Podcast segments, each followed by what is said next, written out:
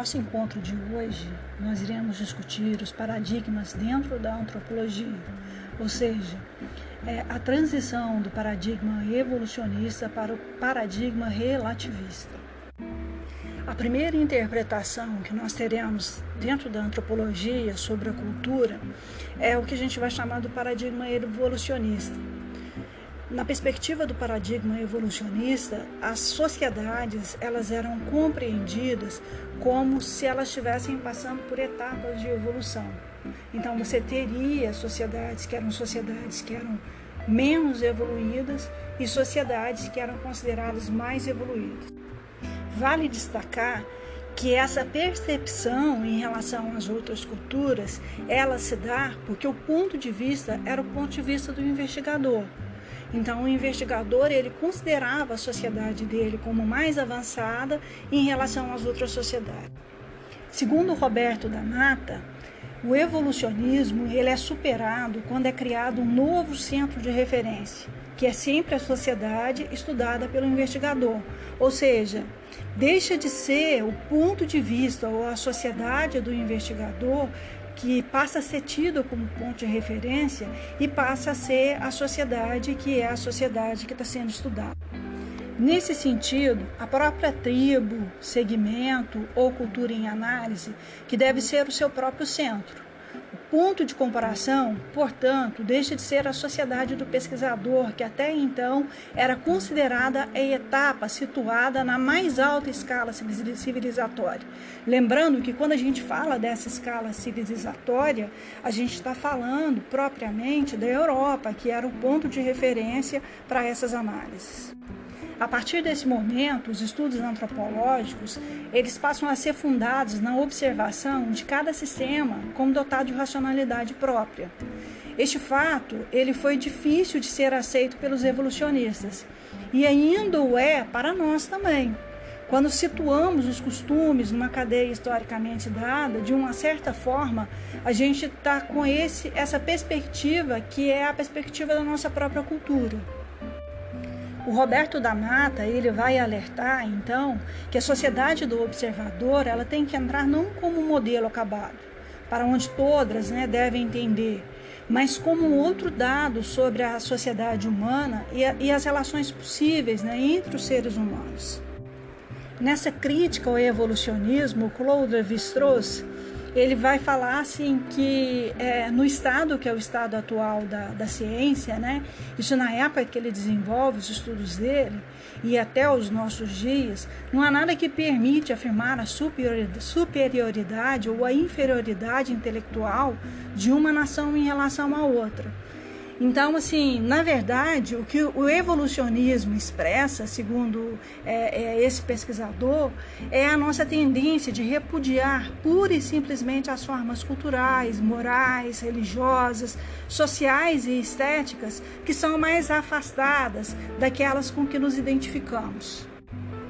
O resultado desse processo é que nós nos recusamos né, a admitir a própria diversidade cultural então, preferindo re repetir da cultura tudo que esteja conforme a norma sob a qual se vive. É, é, o que a gente observa, por exemplo, em relação à própria leitura do texto do Sonacirema, né? que quando a gente faz uma primeira leitura do texto, a tendência é a gente tentar adequar a nossa própria cultura. Então, fazer uma leitura em relação àquele, teoricamente, aquele povo diferente, né? É, a partir do olhar que é o olhar que temos da nossa própria cultura. A percepção de que a nossa forma de vida tem muito que ser estranhado também nos ajuda a entender o relativismo. O relativismo é isso, é a gente lançar o olhar em relação ao nosso cotidiano, em relação às outras culturas e tentar relativizar.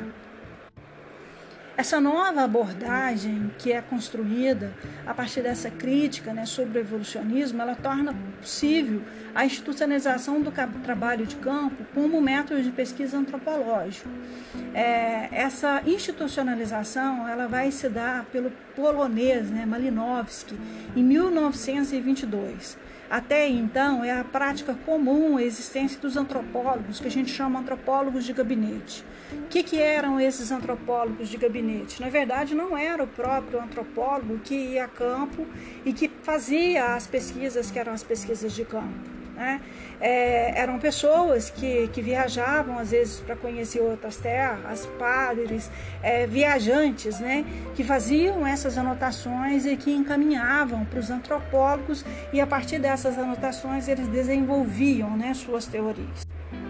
A partir do desenvolvimento né, desse método de trabalho de campo como prática imprescindível dentro da antropologia, os, os estudiosos, os antropólogos, né, eles passaram a ter que viver um período mais longo com as sociedades estudadas.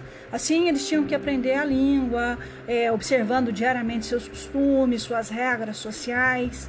A partir daí, a gente tem as condições que são as condições necessárias e que vão permitir ao antropólogo compreender mais profundamente a sociedade estudada e deixar de focar a Europa como foco comparativo é, a partir de onde a sociedade exótica né, ela era pensada. Então, assim, a, as outras sociedades elas começam a ser pensadas a partir delas mesmas, né? E não tendo como ponta de referência a Europa. A partir de uma perspectiva relativista, as sociedades estudadas, então, elas tornaram-se o seu próprio centro. E o evolucionismo, né, como disse o antropólogo lá Levi-Strauss, ele passa a ser entendido como uma tentativa de suprimir a diversidade das culturas, fingindo reconhecê-las plenamente. É a partir desse ponto que o relativismo ele se torna, portanto, um fundamento antropológico, na medida em que reconhece que cada ser humano vê o mundo sob a perspectiva em que nasceu é na medida em que se reconhece que as civilizações coexistem com sistemas próprios de crença, que não podem ser considerados superiores ou inferiores, avançados ou atrasados, a cultura deixa de ser vista então como uma cultura com C maiúsculo e passa a ser entendida como culturas com C minúsculo e no plural.